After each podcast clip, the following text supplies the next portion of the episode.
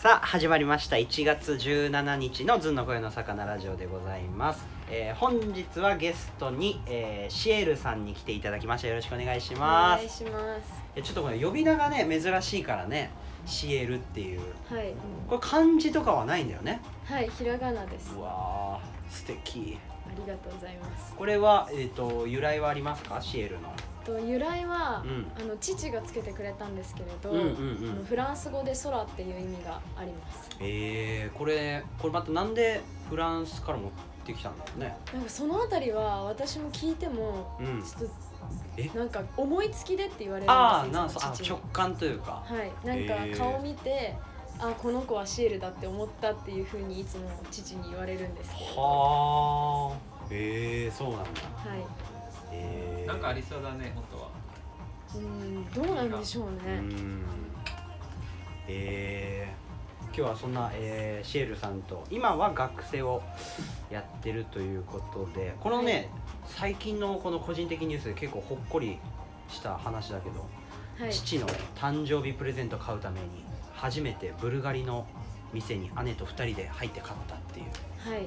あー初のブルガリ初のです。開けますよ。どうでしためっちゃ緊張しました。 そうだよね本当俺にも1回前とかそのルイ・ヴィトンとかガラス越しに中をはい、見てるぐらいしかないから、あのブルガリってああいうブルガリでいいね そのブルガリアヨーグルトしか俺は あの浮かばないから、はい。あのブランドのなんやかそうだねブランドね香水とかで有名なつ。ねそうですそうはいではいはす。いはい何を買ってあげたのあのキーリングを買ってあげました。なんか最キーリング近新はい車はいにし、新新車じゃなくてあの車を新しくしたんですよ父が。へでなんでそれにつけてほしいなってことでこれまで全然こうちゃんとしたプレゼントをあげたことなかったんですよ。うんうんうん、でお姉ちゃんと2人でなんかそろそろそういう車も変えてちょうどいいから、なんかちょっと値が張るものあげたいいねってなあって結構値が張ったんですねそうですね、へまあ、え私一銭も出してないんですけどああそう姉貴が そうあお姉ちゃんがごめんなさい 姉さんがね出してくれてはいへえでもドアマンみたいないるんじゃないのああいうお店はねあなんかデパートの中のやつあに入ったんだねうんはい、そういう人はいなかったんですけどお父さんどんな反応してた渡したらなんかもうびっくりしてましたなんかえブルガリみたいな感かわい じ本当にえあそうなんだそれお父さん嬉しいだろう嬉しねいでしょあとそれブルガリにしたのも、うん単純にこうそのブランド力とかじゃなくって、はいはいはあの私の父がうん二十歳の時にい、はいはいあはいの自分でこれまでたくさんあのお金貯めてきてうんでそれで貯めたお金でお初めて買った高価なものがおブルガリの時計だったんですよ。えええうわーしでっかそりしのてるな話をしあの聞いてたからやっぱこうあげる時はやブルガリかなと思ってえお願いーしましたまたなんでその父がに二十歳の時にブルガリ買ったっていうのは知ってたのその情報はなんかそれそのブルガリの時計をうん18歳か17歳ぐらいの時に私がはいはいはい私が18か17の時にそれをくれたんですよあそうなんだそうそれでその時にこれは二十歳の時に自分でお金貯めて買ったやつだって聞いてええでそれでそれがちょっ知りましとた記憶に残っててはいでそうしようって言ったのはじゃあシエルちゃんなんだそうですねだけどお金は一切出さなかったの ええあそうなんだなんかあれだよね俺とかは親父とか父親のことをね親父とかお父さんとか呼ぶけど、父って言うんだね今話す時に父って言ってあ話す時は父なんだ、はい実際はお家とかでは実際は、うんなんかパパとかでもなくあだ名で呼んでるんですよ、あそうなんだ、はいなんかあだ名ももうすごいいっぱいあって いっぱいあってなんかもういろんなところからうん変わってってどんどんへえそれはもうちっちゃい時からそうなそうですねのあーなんかちっちゃい時に、うんあの一度もお父さんって呼んだことはないんですけどないんだないです、へえなんかあの年が結構若くてうんでお姉ちゃんが2個上にいるんですけど、はいはいはいお姉ちゃんが生まれた時が確か父が23か24の時なんですよ、うんだから若くてあんまこ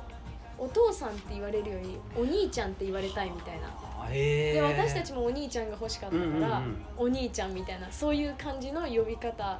からどんどん変わってってじゃあ結構ふなんだろう家族関係は割とフランクなそうですねめっちゃフランクですうんあのお姉ちゃんのことも、うんあの名前で呼んでるし、でえー妹が私の4個下にいるんですけど、はいはいはいはいそれぐらい離れても私のことを呼び捨てだし、えー、で一番上のお姉ちゃんのことも呼び捨てだし、うんでママのこともあだ名で呼ぶしうー、んなんかそっちの方がいいよねそうで接すねしやすいかもねはい、だからどんどん多分自分たちが年上がっていくにつれてうんうん友達みたいになっていくんじゃないかなって、あうあんで今実際ちょっとそういう感じに近いんでしょそうですねああなんかこの間もお姉ちゃん京都の大学なんですけど、はいはいはいあの私がは名古屋に戻る前にうんお姉ちゃんのところに行ったんですよね、うん東京からう京ん都に行って、で父がそこに来て合流して、いうんで3人で仲良くアフタヌーンティー行ったんですようわー可愛らしいお父さんそういう感じで結構じゃあ見た目も若いんだめっちゃ若いですねへええお父さん何してらっしゃる方なのあのお寺の住職をやってますはいはいはいはいはいえお寺の住職いやもうさ俺も自分のこのね見た目で言うのもあれだけどやっぱり、はいあの髪は刈られてる、はい飼ってますあるあのなないいない剃ってますあもうないああやっぱりそうなのもう長いことお父さんはそうですね長い髪髪が長い時見たことない です写 真あでそしっかかごめん俺の質問がややこしかったわごめんごめんあの仕事歴だったごめんごめあん仕事歴そうそうそう仕事歴住職に 疲れてそれ住職に就いたのはは多分67年前い78年へ前それぐらいですねえじゃあもうシエルちゃんたちは物心ある時になったんだよねそうですねその前はおじいちゃんが住職であそうなんだ、はいで継いだ父が形になるのそうですね父が副住職でやってた感じです、はあじゃあもうおじいちゃんとかもあのなんか朗らかな方どうそうですねおじいちゃんはもう本当に、もうなんていうか僧侶の鏡みたいな感じですすごいなんか心が広くて穏やかでみたいな感じええやっぱりそうなんだ大きい、えっと、神社があるの住職のお寺おで家すあお寺かはいごめんね俺お寺と神社のあんまり違いが分かってないんだけど神社はあれですね神道宗教が神道でお寺は仏教のえー、なんかあれだよね乾いてたりするよねああいうちょっと落ち葉を乾いてたりするイメージがあああイメージではるけど、うんなんかうちはあんまそういう感じではないんですけど、え家ではどんな感じなのその住職の方ってもう変わらずなの仕事の時とうーん私のお父さんは全然違う感じですね、えなんていうかこうなんていうかそうお坊さんとか聞くと、うん割となんかすごいなんていうか温厚なみたいな感じのイメはーいジはいがはあるいじうゃんないですかうでも家とかだとんうん全然そういう感じではなく、うん割とどちらかというとファンキーな感じがいいんですよねで結構スポーツカー乗り回してみたいな感じ、えー、あそうなんだでもなんかちゃんとこう締めるとこは締めてるわけでしょそうですねこう1年間の行事の中でこうなんかこう力家族の中で多分他の家ではやってないけどやっぱりこう住職がてらっていうのもあるしなんかこう大事にしてる行事みたいなのある行事うんうんなんかあんまりうん私の家はそういう、なんていうかふ普通の普通のじゃないななんか普通のこう家庭でうん祝う行事とか、そうはいいうのはいははあんまりきちんと祝ったりしない感じなんですいけど、へでもあのお盆あるじゃないですか、はいはいはいはいあれは家族総出でうんやるんですけど、うんやるというか檀家さんがいっぱいいらっしゃるんで、ーはいはいそはのいろいろ手伝いを私もするんですけど、いへそえこその行事はちゃんとやってるっていうかそうやってみんなで頑張ってやっその行事何してんのその儀式みたいななんかお盆ってあの、うん先祖の魂が帰はいはい帰っっててくくるるみうたんいうんなうんうんうん感じじゃないですかなんでそれでその日にこう檀家さんが来て、うんあのーなんて言うんですかねお祈りするお参りうんうんうんする、みたいな行事なんで、うんうんうんそその行事をやってますねえー、それ一日あるの一日大体午前ぐらいでえー、そうなのそれ大体何人ぐらい集まるのそのお坊さんみたいなお坊さん方はが5人ぐらいあそうなの集まるんですけど、うんで来る檀家さんが、うん檀家さんって何なの、あのなん話かそういう檀家じゃないかえっとうん檀檀あ土辺のはそうです、いはいはいあれの段の家に家で、うん、あのうちのお寺にお墓がある人って言うんですかねちょっとあんまりそこの程度はいはいはいはいはいああなるほほどなるほどへえそれでまあ先祖の魂が帰ってきてちょっとこう供養っていうかそうですあそのうですこんにちはみたいなそうですあーそなうんかお父さんとかからこう日常の中でこういう、まあ、お箸の持ち方とかいろいろあるだろうけど、いなんだろう注意されたこととかうんまあ、そういうことに関しては普通のこう一般的うんなうんうんことをしていたって感じで特にそんなこう、うちがお寺だからどうとかとはないんだそういうことはなかああーもうだっかたらですそんぐらい心広いもんねそうですここだなこうっていうわけじゃないもんね、うんやっぱりだからシエルちゃんから見てもとんでもなく器広いわけだそうですね怒られたことはないの怒られたことはどうなんだろうそんなめちゃくちゃわーみたいなのはないですけどうで喧嘩みたいな感じなあらあえー、どんなことでなるのどんなことだろう、うんちょっとちっちゃい時あのもうことなんで、えもう今は全然そんなちっちゃい時のことだから、うん本当片付けしなさいとかそー、のはいはい程度はいじゃあそのぐ逆らいのこと逆にそのシエルちゃんが普段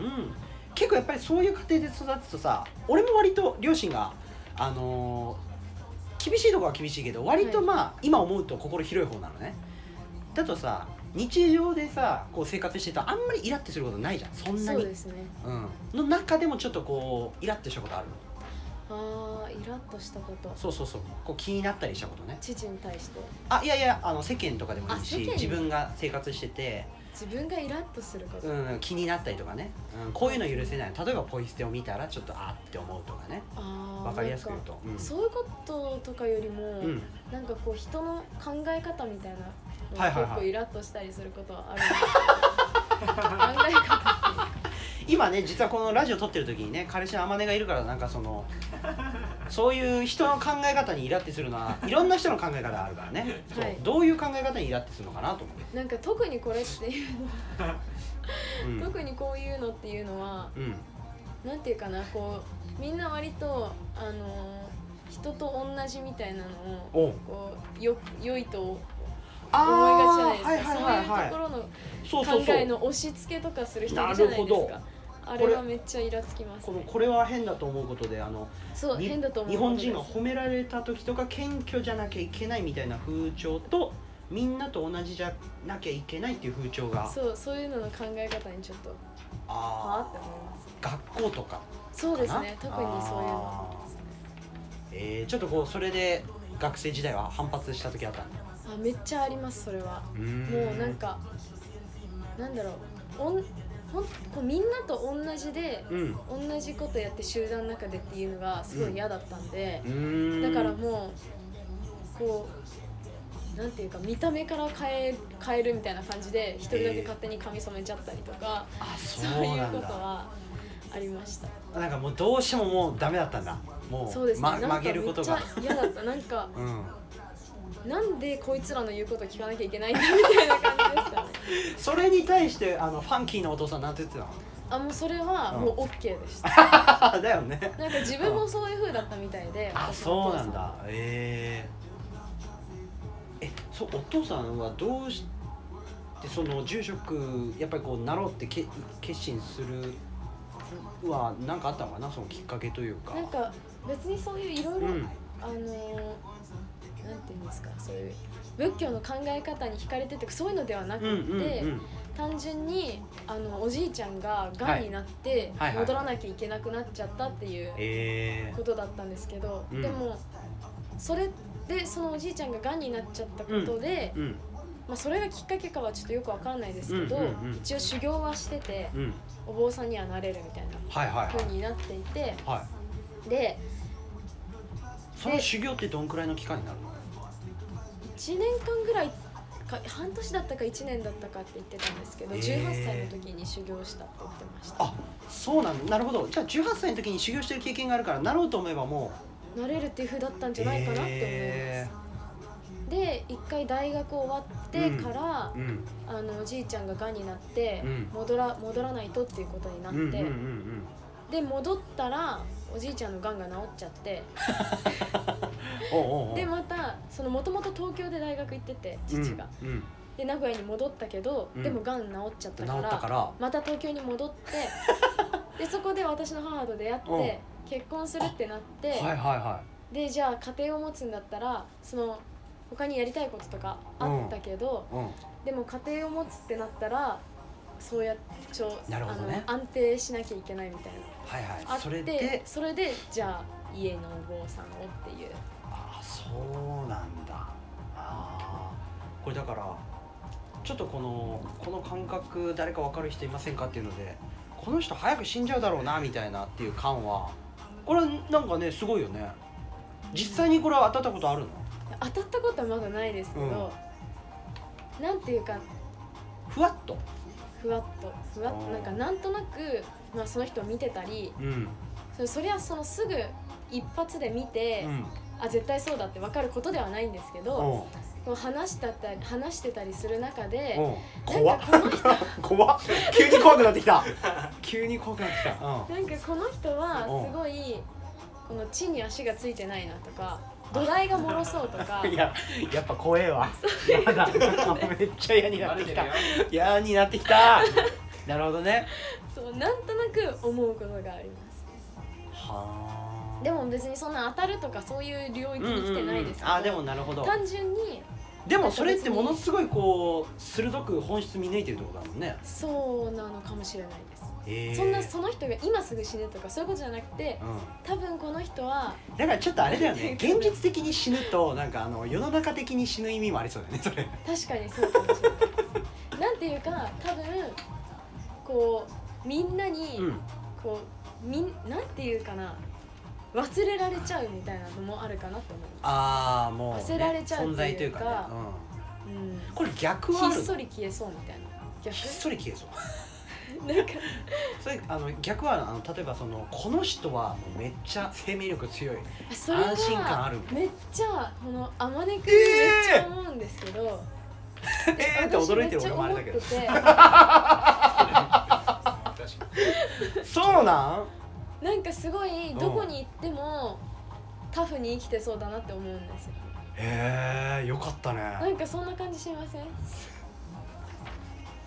まああれなんなんかかいいで意も味で小さいこと気にしすぎたりしないから、あだからそどうなのんだ場所に行ってうもんなんかまあ大丈夫っしょとかなんかどうにかなるっしょとか言ってうんなんか、うん、普通に生きてそうだなって感じがそれはでもパパもじゃない私のパパですか、確かにそれはありますねあーだからちょっとそういうなんかわかんないけどそういうとこに惹かれたんだね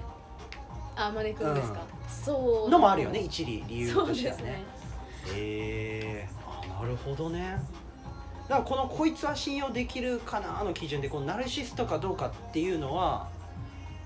そういう自分を信じてるかどうかっていうところがあるわそうけだですねあなんかなんかやるにしてもーうん例えば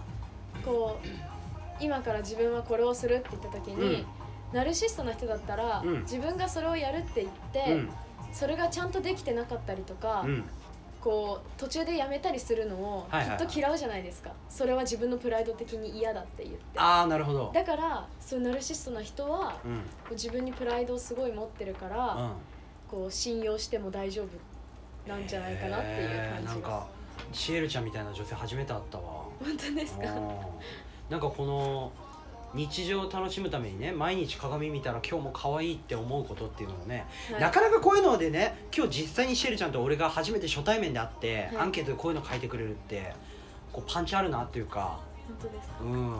でもそれはもう欠かさずやってるんだもんね、そうですねなんかめっちゃいつもこうメイクする時とかなんか、あめっちゃ可愛いわとか言って褒めなこと言ってると自家情だってうん、うん、言われがちじゃないですかてか言われると思うんですけど、でもそうやってやると、うんなんかこうやる気出るじゃないですか、はいはいはい、でなんかは、まあ今日も可愛いから大丈夫だわみたいないえー、実際にだからそうやって家出るとあ私なんかその周りのなんだろう反応とかもちょっと変わってる感じはするのかなそうですねなんかこう、なんかそういうなんていうか今日めっちゃブスだわとか言って思って出るとうんなんかすごいそれを見られてるような気がしませんなんかいやそううわそれは俺はすごいこわのかる子今変っ、て思われてるみたいな自分今変って思われてるとか、えでもそれよりもなんかあ今日もやばいめっちゃ可愛いって思ってから出た方が、ああの人も自分のこと可愛いって思ってるわってでああ勝手に自分で上がっていくじゃないですか、はいはいはいもうそれは自然なんか自分の思考の自然発生でそうやっていったのそれともこう周りの、まあ、兄弟だったりとかパパママの影響だったりとかなんか多分、うんこう父と母が「なんかうん今日も可愛いね」とか言っていつもやってくれてたっていうのがあーすごい影響してると思うんですけどそうなんだだから私めっちゃ昔から、うんうんあのーすっごいナルシなんですよめっちゃナルシストで、うんうんうんだからずっとうんずっと続いてるっていうかその父と母が可愛いねって言ってくれたうんおかげで今もそうなんですけど、やっぱ幼少期大事だよね大事ですねめっちゃうん、まあ本当に可愛く見えてるっていうのもあるしだから子供ってものすごい敏感だからさはいなんか可愛いって言ってって言わそうとする子供を取り出すしね子供は可愛いって大人が言ってくれる行動も分かっているからねあーはいはいそう言葉は通じてないけどその感覚は通じてるのはやっぱりすごいもんねあーだからそういうところがやっぱりこう可愛いって思おうっていうところになってくるわけか、うんはあこれだからすごいよねし下位1割の成績だったけど転校してからその学校のほぼトップになって上智大学に行ったっていうこれなんかきっかけがあったのもともとその時は勉強してないわけで転校ししたきっかけですょいかやいや勉強してなかったわけでしょそうですねで転校した先、うんそうせ転校してからこううん勉強しようってなったのは、うんあの転校したのがはいはいはい高1の10月だったんですよおうでその後の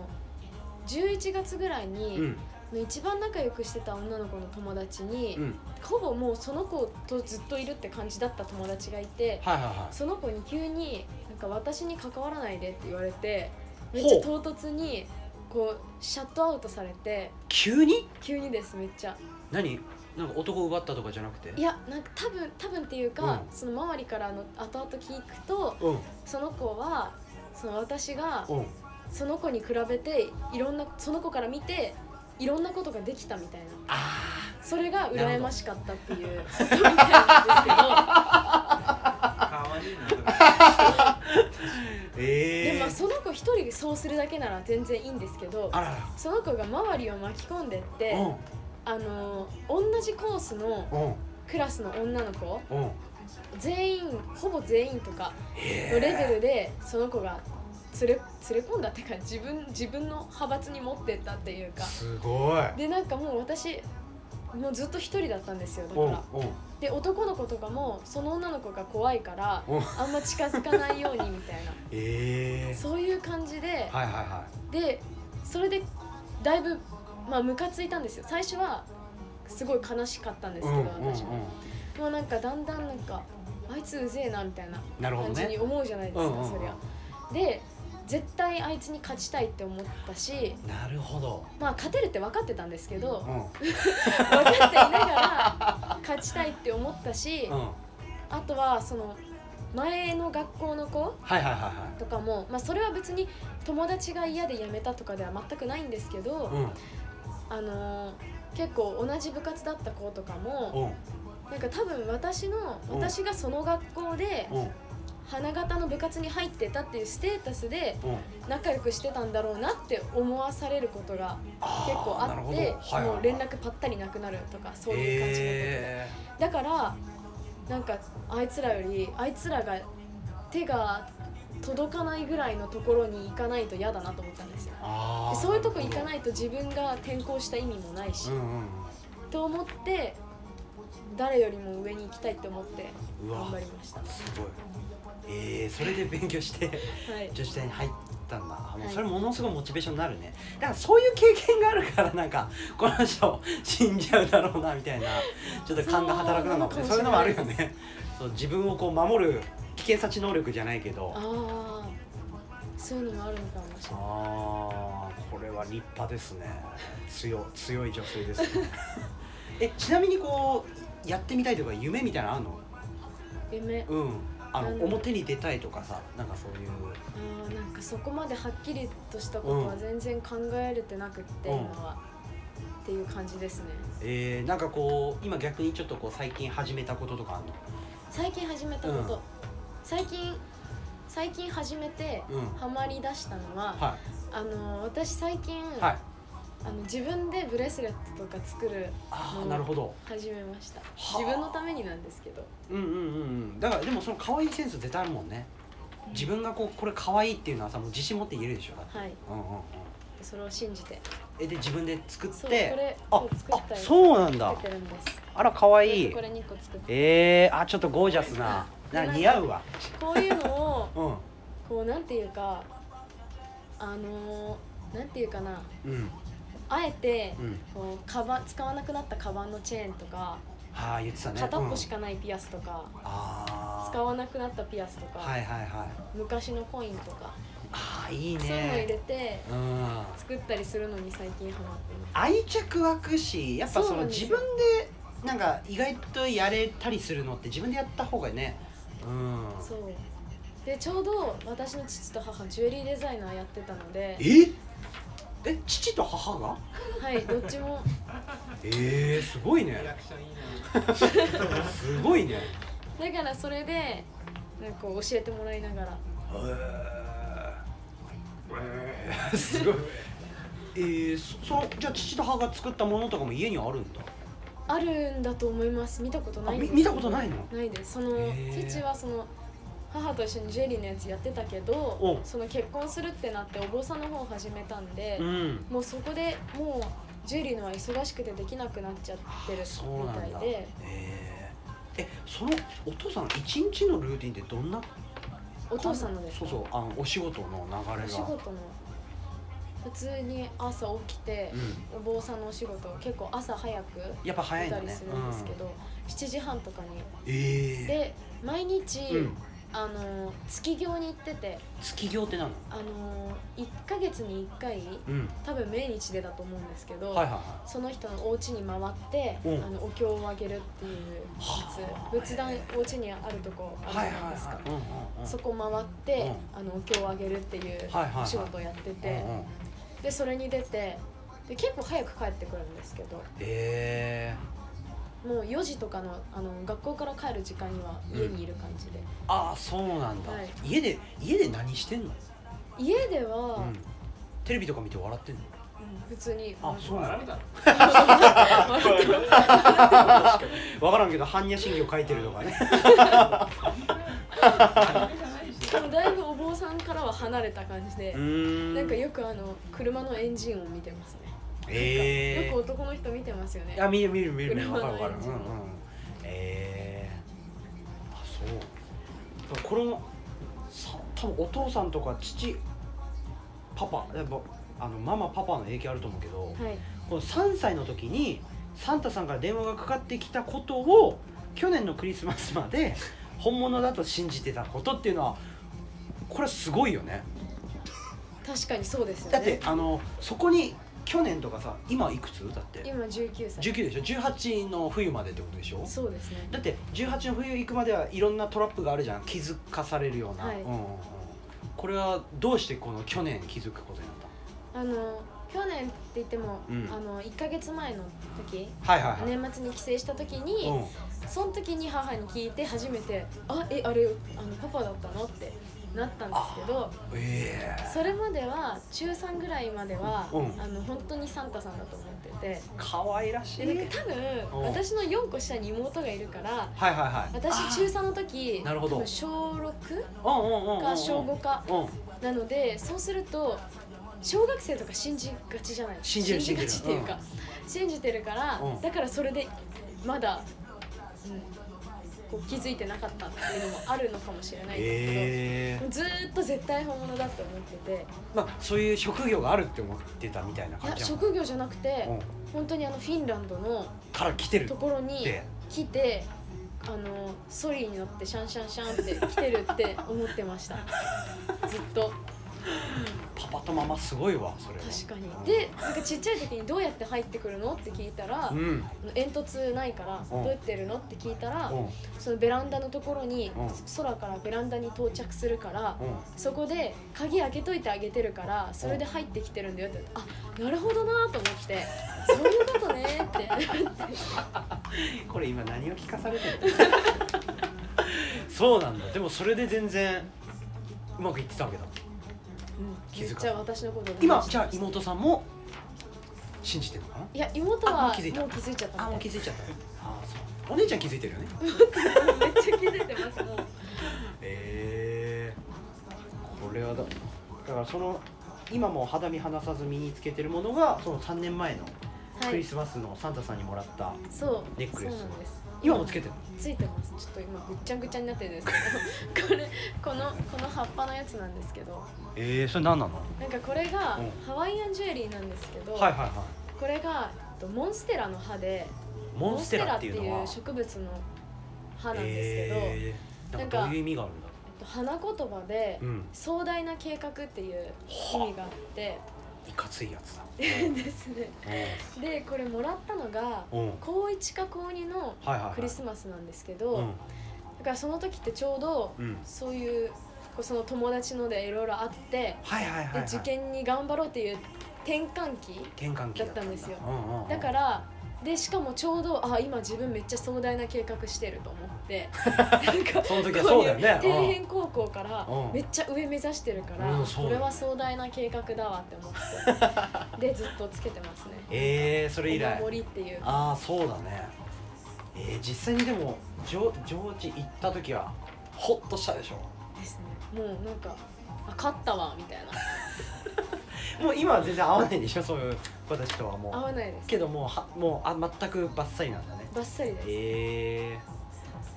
ー、これでも結構大きな自信にななるんじゃない自分の中でその思ってたこと実現できたらはい相当ねはい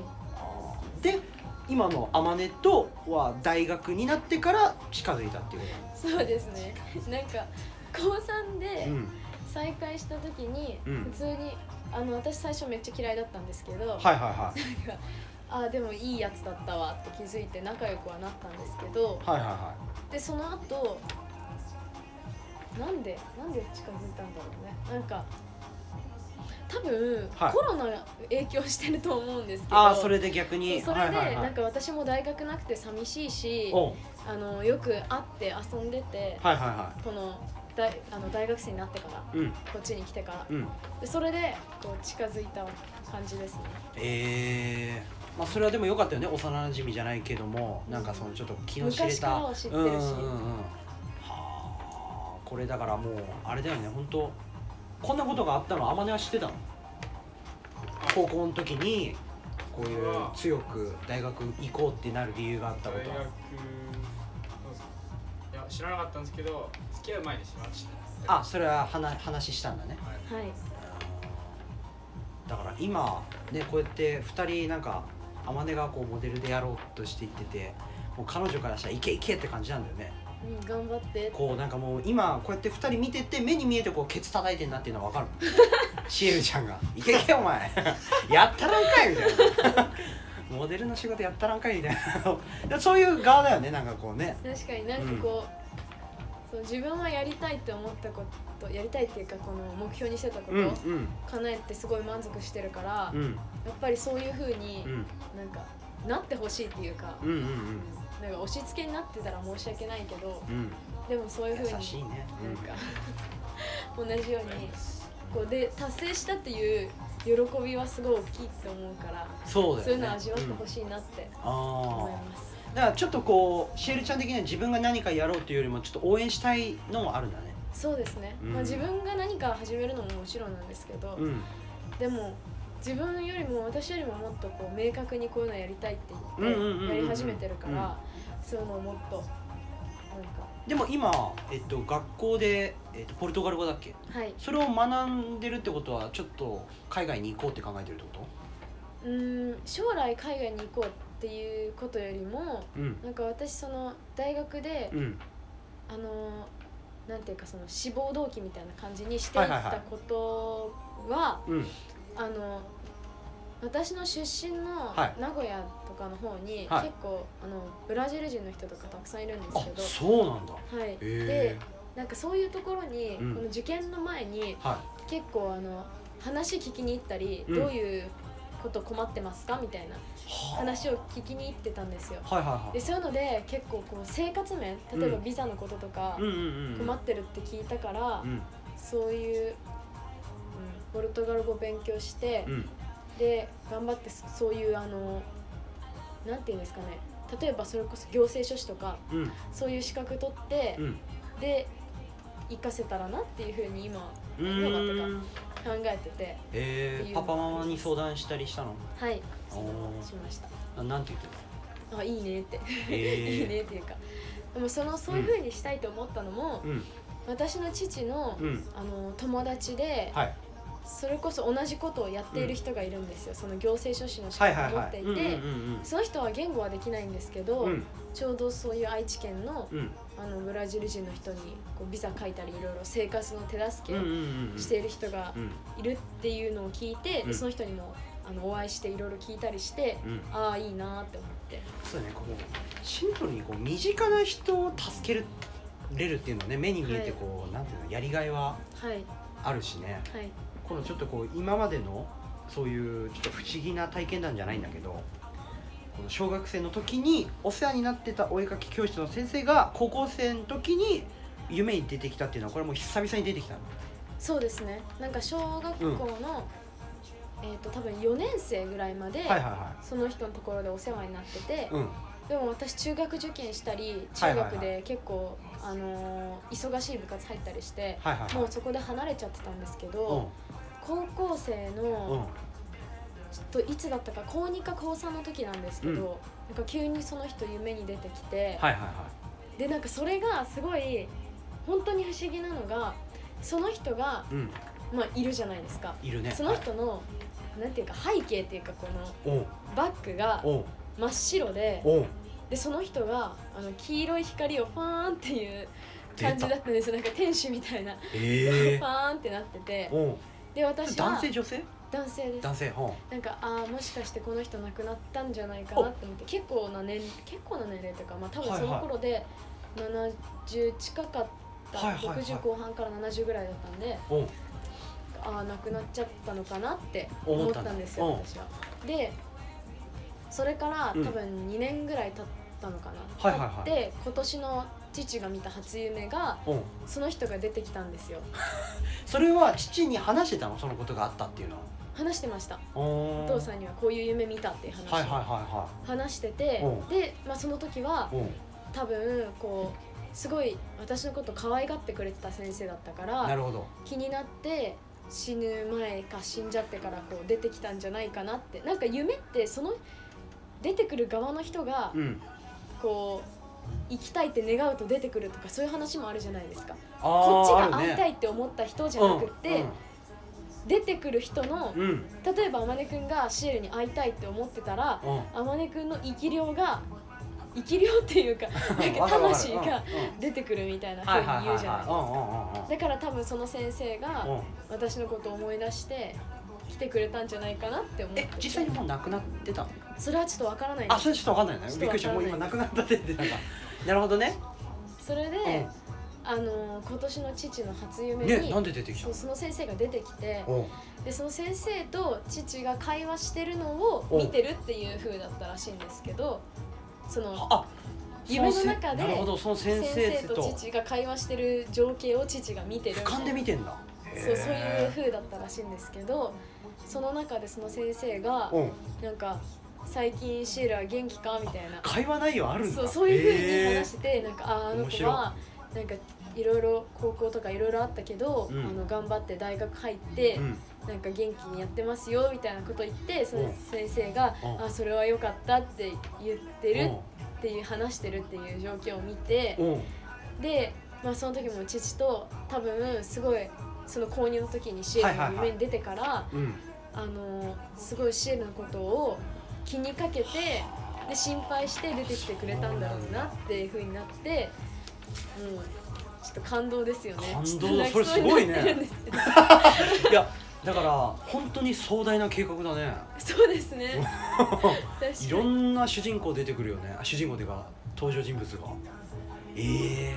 えちなみにじゃあそのなんか中学の時に忙しくやってた部活は何を何をしてたのそのバトントワリングをやってましたバババトンバトンババトトンントワリングバトンバトンい やちょっとなんかちょっと新体操みたいな感じのやつ新体操はいはいに近いようなものえですね、ー、えー、それが本当に忙しかったんだ忙しかったですあいやもううん月から金の、うんあの放課後うんと土曜日もあってそれってこう新体操みたいなマーチみたいなこう音に合わせてえーっやるとかとに近いまあそういう感じですねなんか鉄の棒こんぐらいの鉄の棒を空にぶん投げて取るみたいえー、あやっぱりそうなんだな、なんかそこういううのやってました綺麗なこううねうねしたような織物とかもなああったりするあオリーブがつい てないですんかね ただ道の具を鉄使うのんだよねご棒めんね説明いただけどなんか道具を使うんだよねそうですそうですはあそれ3年間みっちりやってたんだそうですね高一のうん5月ぐらいまでやってました中高一貫校お絵描き教室の先生のとこ小4まででしょだってはいでその時になんかまあいろいろお世話にはなっていたんだろうけど、はいまだ高校生で出てくるまでで別にそこまでの間は特には何もなかったもんね一切会ってないです、だよ一ね切ってほどでもないけど、まあ、妹がその私が辞めてから、あ多分そっ12かそ年っ通かったってのはあるんですけうんどでも私は忙しかったうかんうんうらんうん全く会えてないし、っていうふうでしたあーなんかこう情が情に熱い人が、まあ、シエルちゃんも情に熱いと思うしあのー情に熱い人周り多いよねそうなのかもしれないうん別にその家族とか関係なくねそう出てくる人たちがだからその部活とかもなんかババトンはいバトントワリンバトントワリングもねそのいろんなメンバーでたの忙しいなりにいろいろあっただろうしそうですねうんだからいろいろこうチャレンジというかやってるんだね今までそのい生きてきたなんかいろ経験といううか、ん確かに多分なんか普通に単純に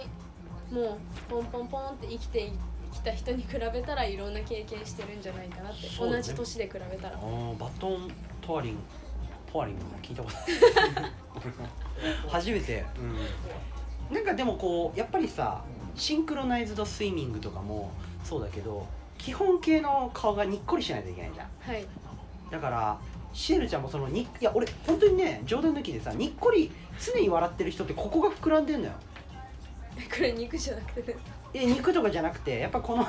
口角が上がるから、いここ持ち上がってるから常に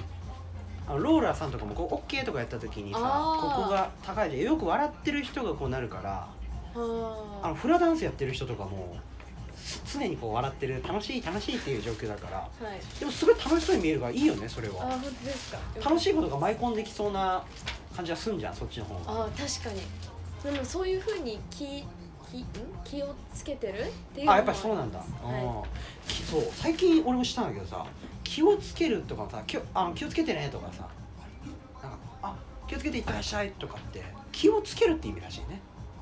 ああなるほうんど気気をつけるんです気をつけるらしいね、うん、やこばこれはびっくりしたねだから今までなんか的な「あ気をつけて」とか言ってたけど気をつけてってねちょっと言い方がね大事に言いたいですそよう大事に言いたくない気をつけるんだよって気を気を気をつけるなよっていうえねそれで言ったら俺前ねおかげさまのくだりねはいあれちょっと教えてあげてそうそうそうそう、おかおかげあのねあのーおかげさまでしたっていうねはいはいはい、なんかあのおかげさまはうんこれも父に聞いたんですけど、はいはいはいその自分のこの影にいる人たちおう例えばこう先祖の人だったりとかそういう影の人たち、は影にいる人たちのおかげでうんなんかこうできましたみたいなそういうののおかげさまこのななんかちょっと難しいですけどわかるわかるいやわかるわそのだからうちで言おかげさまだよねったらうちで言ったらまあスタッフとかあの裏の作業してくれてる子とかうんうんうんお客さんも含めてみたいなこともそうそうですねそういう人たちがいてくれたからみたい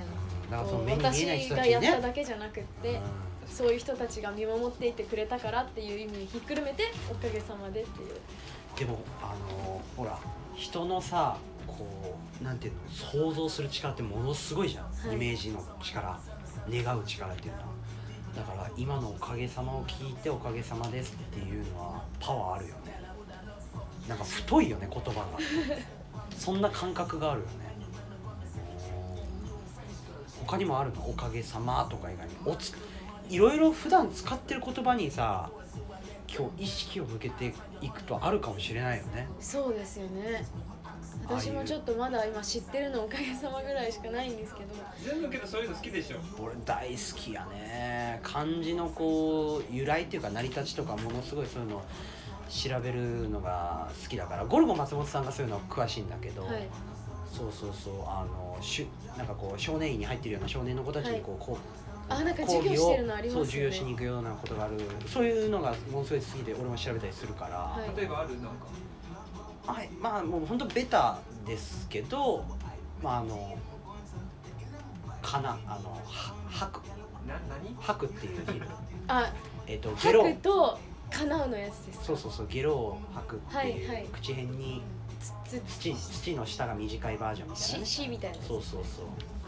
まああれもねこうちょっとネガティブというかマイナスな言葉ばっかりこう入ってるとこう良くないけどもそのマイナスをこう取ってあげるとこう叶うになりますよみたいな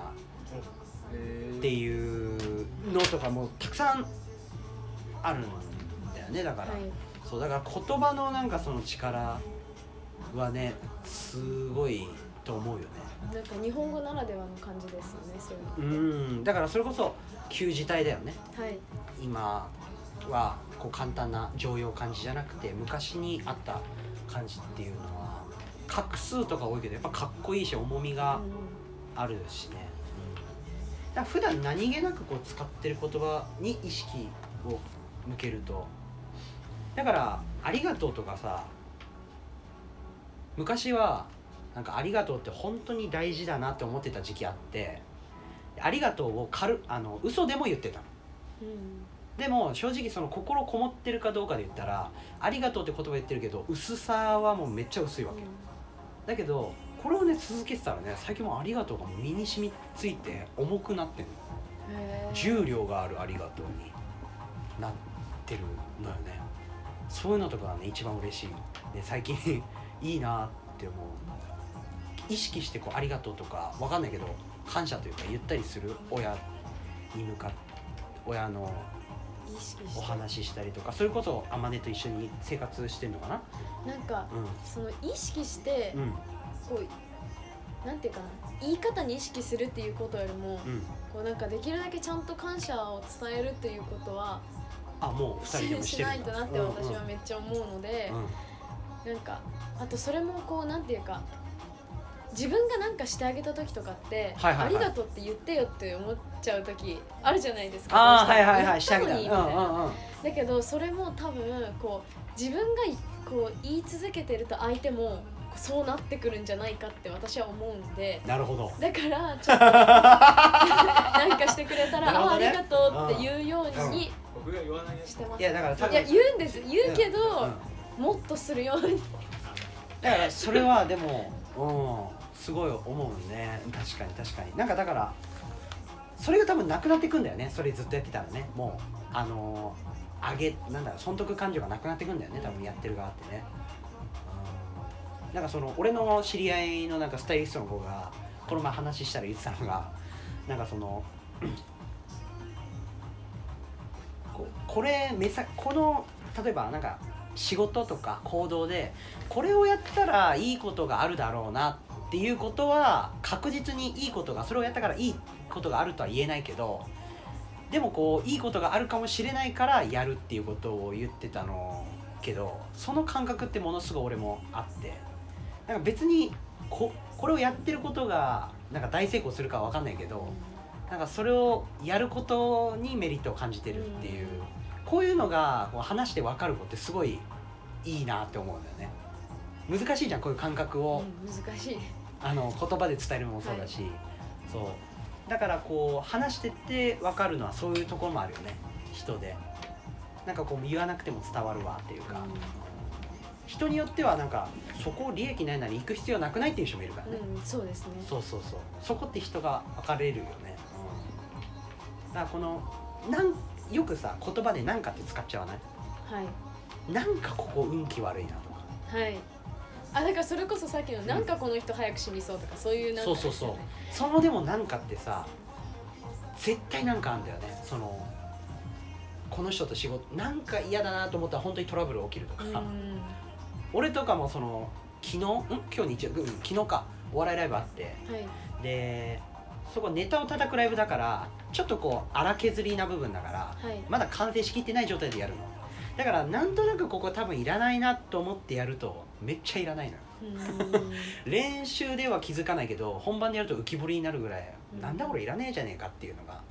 あるんだけどそのなんかって研ぎ澄ました方がいいよねそうですね第六感みたいなそうそうそうそうそうそうそれってこうなんか解明していくと分かるのもあるよねはい一個一個ちょっと時間かかるけどそれがこう経験につれて研ぎ澄まされていく気がするよねうんそうですねそう思いますこういろんな経験していく中でうんなんか私そのなんかはなんか本当人に対してうんうんうんうん分かるようになった気がす決るんまでりすみたいなそうなんかこの人は良い良くないみたいうんうなんそういう感じのなんかなんかのスイッチ入ってた校長先生がねこう喋ってるスピーチしてる時に「えー」って入るのをねなんか気になっちゃうみたいなのと一緒になっちゃったねやっぱりもうな んで怖いよあんまり刺さってなかったです わでもそうなんだよねでも俺もやっぱりこうそれは意識してるからこの人と喋っててこう違うって思った時は早めに行くようにしたりけとどかズン君ってすごいところがさそういうちょっと空気悪くても絶対喋ってくるんだよねお店とかでああのお客さんそうこれがでもそうだからそれすごいよねなんかこれ洋服でもなんかあ でもこれ洋服ね俺あのラドラウンジで買うようになって知ってはいその自分じゃちょっと似合わねえなって思うのをなんかこのラドラウンジのこのなんていうのい設計が鏡があるんだけど全身全面鏡がたくさんあるんだけどその全面鏡で自分を30秒ぐらい見てたら慣れてくるのよなんかあれハマってんじゃんみたいなそれこそ多分ナルシスト度合いによるんだけど だからこれかっこいいじゃん似合ってんじゃんっていうことが結構経験になってこれ人にも言える時があるというかなんかやっぱ最初食わず嫌いというか嫌だなって思ってんだけどこっちのなんていうの経験の量でその人測ってるわけだからうもしかしたらね新しい枠でこの人いける口かもみたいになる可能性あるわけじゃん。と思って喋ってたら意外とねいけることが多いっていうかラドに関してはラドでしかこんな喋れない のよ。シエルちゃんとか道端だって「おうおうちょっと話しようぜ」ってできないじゃん。んできないですねうん、気持ち悪いじゃんそんな本当はしたいよ俺渋谷で「あちょっと話したいのがいい?」って言ってやりうん気持ち悪いでしょだけどこうやって特別な空間でこんだけ喋れるっていうのはここしかないからあと面白いしねこうやってシエルちゃん喋ってるとそよかっのたですいろいろやってることがさあるわけじゃんけどなんかこう引き寄せるよねそういうのそうそうそうそうそうそうそう今回はだから俺天音と初めて会って天音にモデルやってもらってからシエルちゃんにラジオ出てもらえるまでの流れなんて想像してないからうん確かにそうあとこうやっぱりこうやってデコ開けてる人多いよね明るい人も多いけどおでこを ねそういや本これ本当にそうだ本当によある本当にうあるん、これは明るい人には言えるけどデコがなんかこう見せてる人はうんあでも自信があったらじゃないですかそれってまあそうかもなんかね男の人の髪型にそれ一番よく言えると思うんですよねそうだよ意外ねとなんかうんマッシュとかこう全部こう隠してるじゃないですうか、んなんかあれってあの自信がない人がやりがちらしいであすれねズン君お店初めて来た時ドマッシュだよね、 まあ人によるんですけどそりゃこうおしゃれでやってる人ももちろんいると思うし、こう自分のコンプレックスを隠したいからやる人もそうだ多よいじあゃないですかのねあの女の子とかもこう姫毛とかやるじゃないですかあーこああれそうなんうあだれ多分輪郭隠したいからじゃないですかあーなるほどなんかカーテンみたいになってるやつでしょあーあでもそうだねあのー俺がマッシュにしてた時やっぱりそうなんかこう一個吹っ切れない部分があったしさらになんか俺の場合で気持ち悪いのはマッシュからさらにひねくれて真っ白にしてたの真っ白マッシュにしてたの おもおうでボッサボサでさ髪質も硬いからい全然似合わないわけよ、だけどそれでもなんかこう続けたいあれがあったけど今思うと運気が悪いもんねやっぱその白も汚い白なのよねなんかあそうだったんだお じろおじろなのよでもやっぱりその時に坊主にした理由が女性がこう髪の毛長い時とかに、はいなんかこう失恋した時とかに悪い気が溜まって髪の毛をバッサリ切るはいっていうのでなんか気を落とすって意味でやるでだからそれを聞いてこう買ったんだよね坊主にだけどなんかよくよく聞くとロン毛の方が割とこう宇宙的にはいいみたいなのも聞くしねあそやうっなぱんり髪だの毛を切るっていう行為自体がこの地球特有の動きというかうんだから切らずに、まあ、プラスマイナスいいこと悪いこと気は貯めるらしいんだけど他の星の人たちはあんま切ってないらしいっていう急に変な話ぶっこんだけどスケールがめっ ちゃ高くなりましたそうそうそうそうそうでも多分なんかこうそういうのもあるのかなっていうので、うん、だよねやっぱりデコ見え切ってる人はそうでこれ自信の表れっていうそうだね別にこう全面出してもそう気にならないうん、うんでも割とこうシエルちゃんと話してて思ったのは結構こう直感的にそういうのができてる人なんだなって思ったんだあこれいいかもとかを選んでね、うん、だからそういうなんか俺は全くシエルちゃんみたいに不思議なさっきのお絵かき教室の先生が夢に出てくるみたいな経験が全くない人間なんだけどえじゅなんかだ第六感働くんでしょなんかそういうの前話したの軽くーあなんか自信のやつですかえ何なんかあそなんていうかうん感覚ちょっとはい難しいですけど、はい全然なん全か然あのー東日本大震災がはいあった時、はい私小学校3年生だったんですよ、はいはいはでその日になんかどうしても学校に行きたくなかったからいおずる休みしたんですよ私、おはいはいはいではそいしたらちょうどずる休みしてる時にうんずる休みしてる時っていう かその日に休んでる時にねそう、うんみんなが電車に乗ってが家に帰ってるぐらいの時間で、うんあの地震が起こったのでなんか、うん、あとはな何その朝起きて思ったのなんか今日行きたくないって朝起きて普通に、うん、そうですね起きてなんか今日行きたくないわと体調が優れなかったのいや体調はめっちゃ元気でしたへめっちゃ元気だけど単純に学校行きたくなかったへあとなんか他の日にもそのぐらいの年頃の時にめっちゃそういうのがあったんですけどえへえなんかあのまたある時もうんそうやって、今日絶対行きたくないとか言って休んだら、はいはいはあのなんだっけあ雨がすごいわーってなっていうんでみんなあのお母さんを迎えに来てくださいみたいな風になっちゃったみたいな時があったんですよ、なね、んなんそれはちょっとなんかわからないんですけどへえそれはあの兄弟でいうとお姉ちゃんと妹さんは学校行ってたの行ってましたはシェルちゃんだけ休んでたんだいもうママパパは普通に休ませてくれたんだその時ははい、なんかシエルがその後々聞いたら、うんシエルがすごいなんかもう絶対行きたくないみたいな風に言うからだからもうしょうがないなみたいな感じでママパパびっくりしてたんじゃないうん本当びっくりだったと思いますやっぱ虫の知らせじゃないけどもそういうものがあったの最近はないの最近は、ま、ぱったりなんですよへえでももしかしたらなんかあるかもしれないですけだどよねそれの逆もあるかもしれないしねこのタイミングで今今日これやろうって思うこととかもあるあーそれはまだないかもないかもしれないでもでもそれがプラスに働くこと今後あるかもしれないそうだよね神社とかも行く行ったもん今年は今年行きましたはどこの神社に行ったのあのー帰省してたんで、うん家の一番近くにある神社行きました、え実ー、家の近くはあそれでもうおみくじも引いたのおみくじはしてないですあおみくじはしてないんだなんで知らなかったのそれ理理由うは、ーん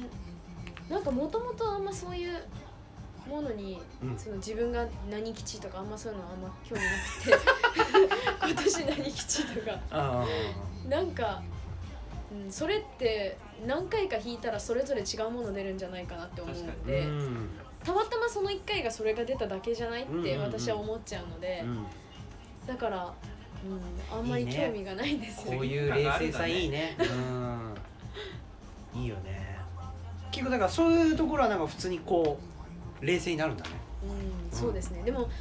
おみくじはそうなんですけど、うんでもなんかあのテレビとかで朝「今日は何位?」とかやるじゃない ですか、うんはいはいはいああいうのはなんか楽しいから好きなんですよあそうなんだああいうの今日のラッキーカラーは何とかだよとか言ったことあると思うんですえー、そういうのはまあ一日の出来事だからそれこそハッピー要素として取り入れてるのかもしれないねああそうかもです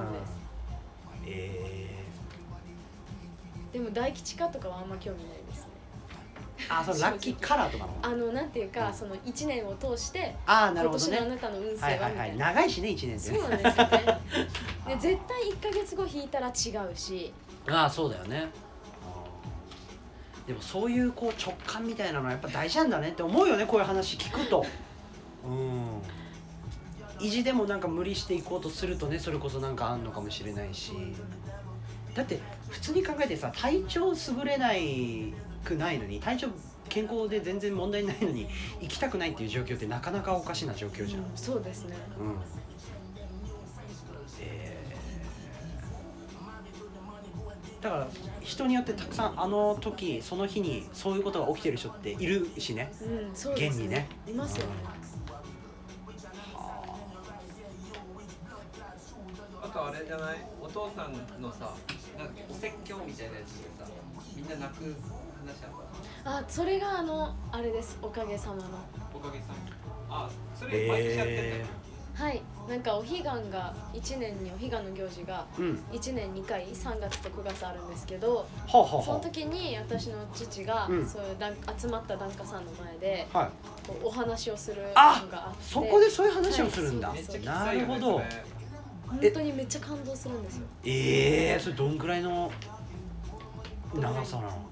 本当にもうあのもう前座みたいなそういうことなんですけどそれってぜ前座って聞いたことあるの全部フルフルであります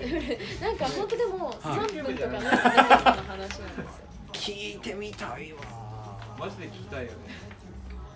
へえ生で聞きたいよねしかもー、うん言霊ありそうじゃないなんか声がいいんですよ、いや父の声がはあ聞きたい聞けないの録音したら聞けるかもあまあでも録音となるとねま録音してくればたちょっとね違うんだよねでそういうなんかこう部屋っていうか「徹子の部屋」みたいなのですかあ待っていや急にそんなあの徹子の部屋とかなんだろう畳の上とかなのあそうですそうですあの本堂のお寺の本堂のあの仏様がいうるわそのすごい前はあいいね空気絶対綺麗だよねうんあー綺麗そう聞いてみたいな本当にだけど全部ポッドキャストで聞いてないそっち系のやつ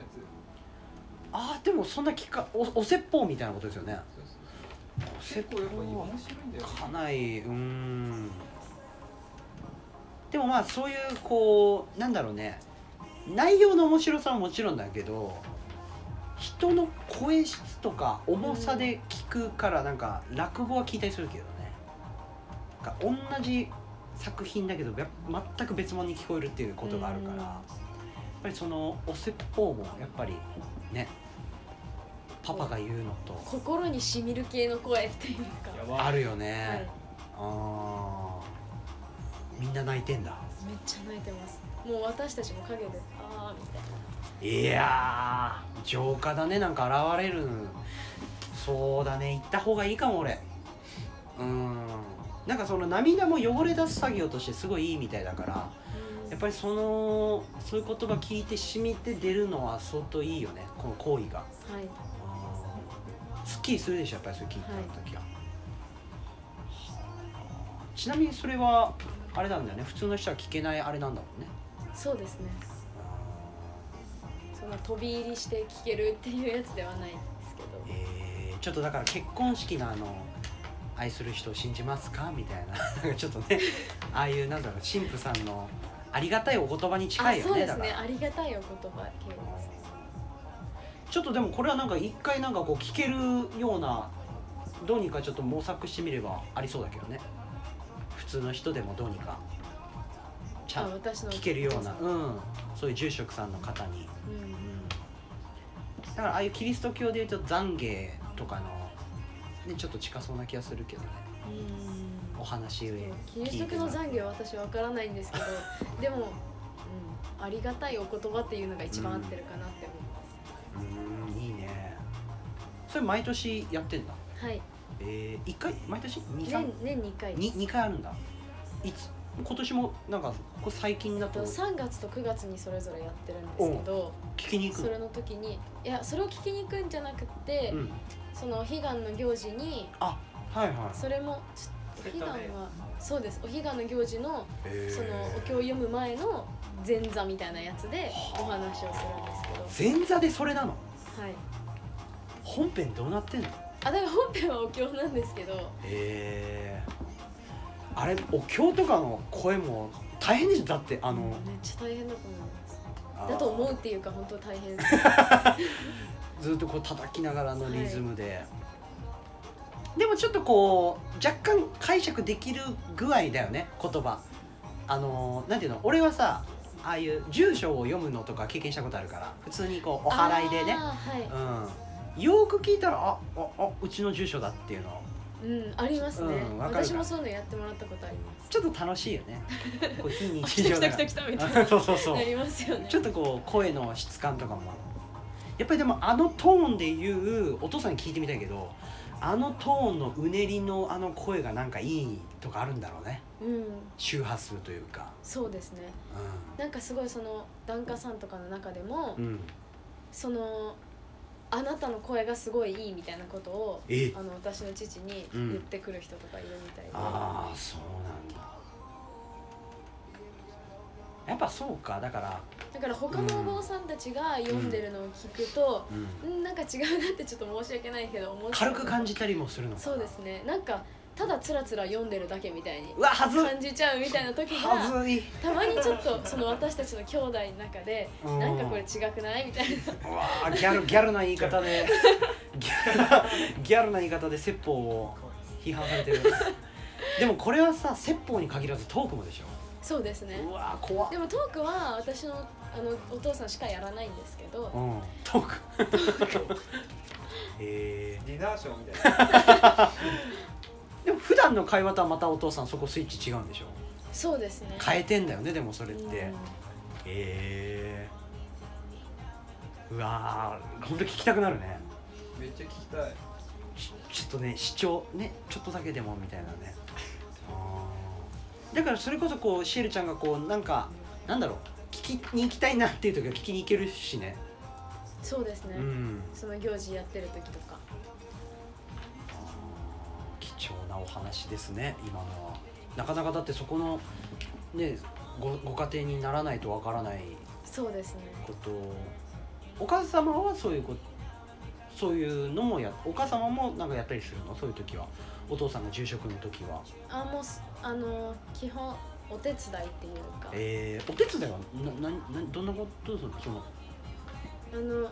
なんかそのまあ来た人に「こんにちは」って言ってお茶出して、うんてかえーそういうことぐらいしかしないんですけど、お父さんがそれ唱えてる時の衣装ってどんな感じの衣装なのあの普通の今朝着てますお坊さんの今朝、えーちょっと豪華なやつえー、え靴は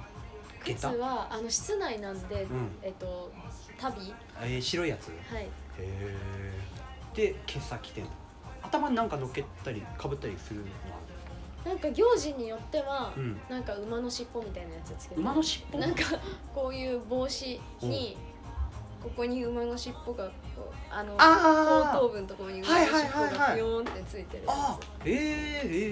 ー、つつえー、えけてたと思 いますー、えー、なんかそういうのも一つ一つね意味があるんだろうけどねあるんでしょうねきっといやあるなんかそのそういうのをねなんかネットで調べてもそれこそ薄いのよねそうですなんねか情報がだからやっぱりやってる人から聞くとねうん大きく感じるしねうんえー、ぜひちょっとこれちちなみに、はいあの子供の見てる YouTube のはいあの声なんだけど、はこれ周波数いいなっていう歌こえー子供の人の声があるからちょっと、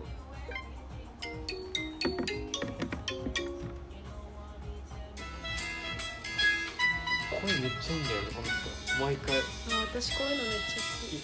T シャツを着ようこう声やっよくないてう着よわかるう T シャツを着ような毎んかこ朝着う響く声だよねいなんか二重になってますねそうそうそうイメージしてはこういう感じなんかお経のそうなんだ布団をなんか箱こう深みがあるというかありますね箱ズボンこういう感じあうまいすごいね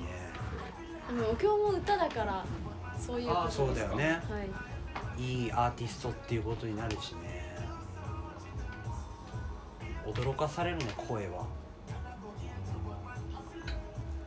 だから相当だから「おはようございます」一言にしてもいい声で言ったらやっぱ違うんだろうね確かに一日変わりそうですいただきますとかもねあーこういうだからやっぱ子供のなんだろう聞くものとかも声大事だしなんかこう子供の番組とか出る人は白目が多いと良くないっていうから黒目が大きい人がなるとか言うしねあー見た目もちょっと怖いんですそうそうそうそうそうシエルちゃん黒目でかいからいけんじゃ ない子供あだから私ちっちゃい子に人気なんですかねああそういうのもあると思うよなでんかもよくなんか「お姉ちゃん」とか言って来るんですよああでもちっちゃい全然あると思うそれとは波長もあるんじゃないああ確かにあーうん喋りかけやすさはあると思うねあーなんかちょっとびっくりですねそれは なんかちっちゃい子と動物がめっちゃ来るんですよあ動物も来んのうん動物なんかなんかの時になんかうわめっちゃ動物来るんだけどって思いえました、ー、あれだの友達のお家がうんはい犬を3匹飼っててはいはでいその犬がめっちゃ来るんですよなんか友達5人ぐらいで家にいるのにめっちゃ来るから、シエルちゃんだけにそうですそうです、えーで私その時犬全然好きじゃなかったからうんちょっとなんかもう嫌だって ちょっともうやだいやあもうずっと払えなきゃめっちゃ来たんですよ犬が、えー、でも大変いるよね異常に虫に疲れてる人もねあと私蝶々にめっちゃ好かれてました一回あなんか蝶々園みたいなとこに入ったららーは蝶々がいっぱい来て足とかにめっちゃ止まるんですよペチペチペチペチって片足なんか4匹5匹みたいないでもほら蝶々はさあのけあの粉持ってるからファファって落としに来てるかもねあ受粉しに来てるんですそかうそうあ私のにじ受粉っていうかね粉を落としてそのアピールじゃないけ どかっこいいフェだろロモンに近いからねあの粉が蝶々のへえ鱗粉みたいなやうんそうそうそうだから肌うんなんか雰囲気とかあるんじゃないやっぱり、うん、俺はだからそのなんかそのシエルちゃんがオーラをまとってるとか、ま、全く見えないかわかんないけどそういう明るいからこそなんかやっぱあんじゃない犬とかはわかるし純粋だからつ確かうんに優しそうとか思うそうそうそうそうそううそう絶対あると思うえー、いいねだからそういうなんかこう疑うことなくこれからも直感は信じていった方がいいよねそうですねうわあこれこれから楽しみだねなんかこういう話するとまたちょっとこう意識して変わってくるでしょ、そうですね生活とかなんかうそれはめっちゃ思いんますはあなるほど今日は非常にねき気になるやっぱりちょっとこう久々になんか仏教じゃないけどお寺のね実際に近くにいる方の話を聞くとまたちょっと本とか読もうかなと思う日あれ本人なのにあんまそういうのそう知らないねもうんんいねえそう全くだってお彼岸とか言われてもお彼岸の意味も俺はあんま知らないし、うん、そういうのはなんかこう絶対知ってて損じゃないし意外と知ると面白いんだよね、なんかその惹かれない惹かれなかったことが意外と面白いことってあるよねうん、うん、確かになんか普通に当たり前と思ってたこととかそうそうそうそうなんかこう糸井重里さんって人がなんかあの毎日適当な日記を書いてるやつがあるんだけどはなんかその日記の中で浄土真宗のあの親鸞って人がいるんだけどいはいなんかそういう話とかを今日書いててたまたま全く分かんないんだけどなんか面白いんだよねうんうんでそれ調べるともっと面白いんだろうからでもなんかそういうのに惹かれんのよし全く知らないのに知ったかぶりでも楽しいわけよこれがだけどよくよく調べていくと楽しかったのが落語なんだよねだからうん落語も芸人やり始める時は全く興味ないけどよく聞くと面白いみたいなだからその今のお寺の話もそうなんだよねすごい今は分かんないんだけど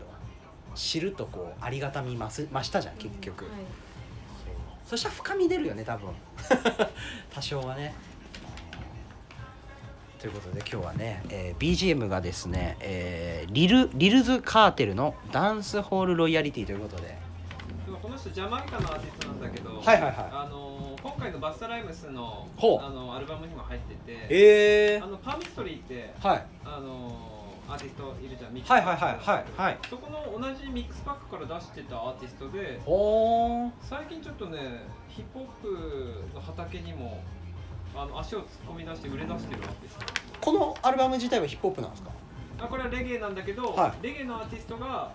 あのレゲエのもう不良のアーティストなんだけど、はあの US のヒップホップのメインストリームには入り込んでるいへえそれはなかなかないことなんですかまあパあのポップカーンがはいはいブはレイいクのレーブルにはいあのサインしたりしてるからあちょっーと注目されだしてる流れかも、へえまあ確かに聞きやすいというかそう聞てる楽しい、うん、ということでですね今日は貴重なお話をシエルさんにお伺いしましたということで、えーありがとうございましたまたねなんかちょっとこう第2弾じゃないけどねいけそうですねいろいろお話、